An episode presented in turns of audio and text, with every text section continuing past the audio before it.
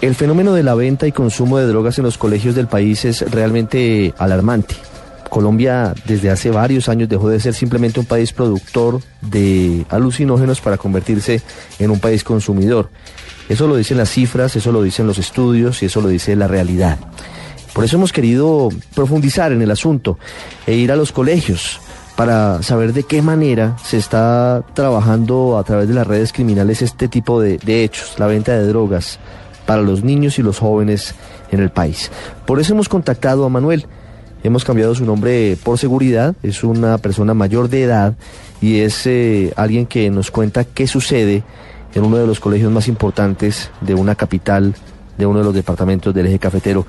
Manuel, buenas tardes. ¿De qué manera se venden drogas en su colegio?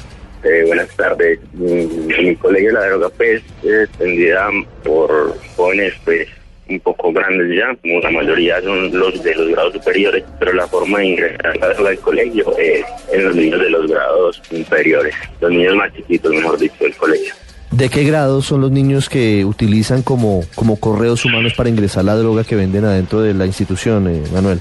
Desde lo que son los, los primeritos pues, que ya aceptan en el colegio porque es un colegio de los secundarios. ¿Cuántos años pueden tener los estudiantes de sexto grado?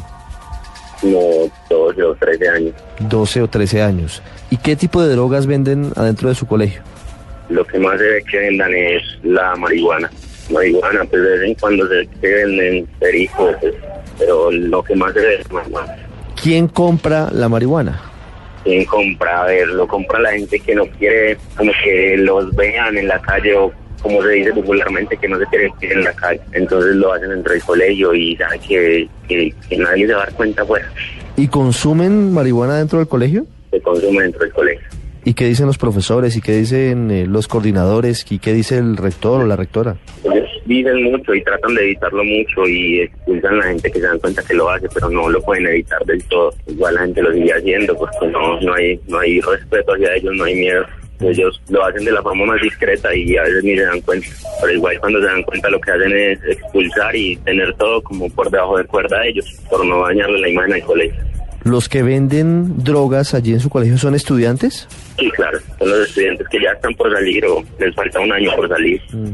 o unos que llevan muchos años en el colegio porque pierden y pierden grados y, y, y entonces ya en el colegio fue como un negocio. Mire, ¿y la policía eventualmente hace batidas, hace requisas?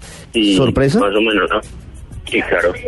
Ellos, ellos lo hacen, pero entonces, como son los niños chiquitos, los que más usan para entrar a la droga no los, no los requisan, entonces no hay problema con eso. O simplemente se lo entregan a una niña o, o se dan cuenta que va a venir la policía y no traen ese día. De alguna forma lo hacen, pero no, no se dan cuenta, hemos visto los policías. Manuel, ¿usted ha denunciado esta eh, práctica, la, la venta de drogas en su colegio? Sí, señor, varias veces lo he hecho, pero pues como al ver que no hay pues, mayor reacción, uno prefiere problemas y deja de hacerlo. Pero no se mete en esto, pero sí deja de hacerlo ya. Porque pues, si no hace mayor cosa, entonces uno qué hace. Mejor quedarse callado para evitar problemas con la gente de la calle. Perdóneme, ¿usted en qué grado está? Yo ya estoy terminando, estoy en décimo.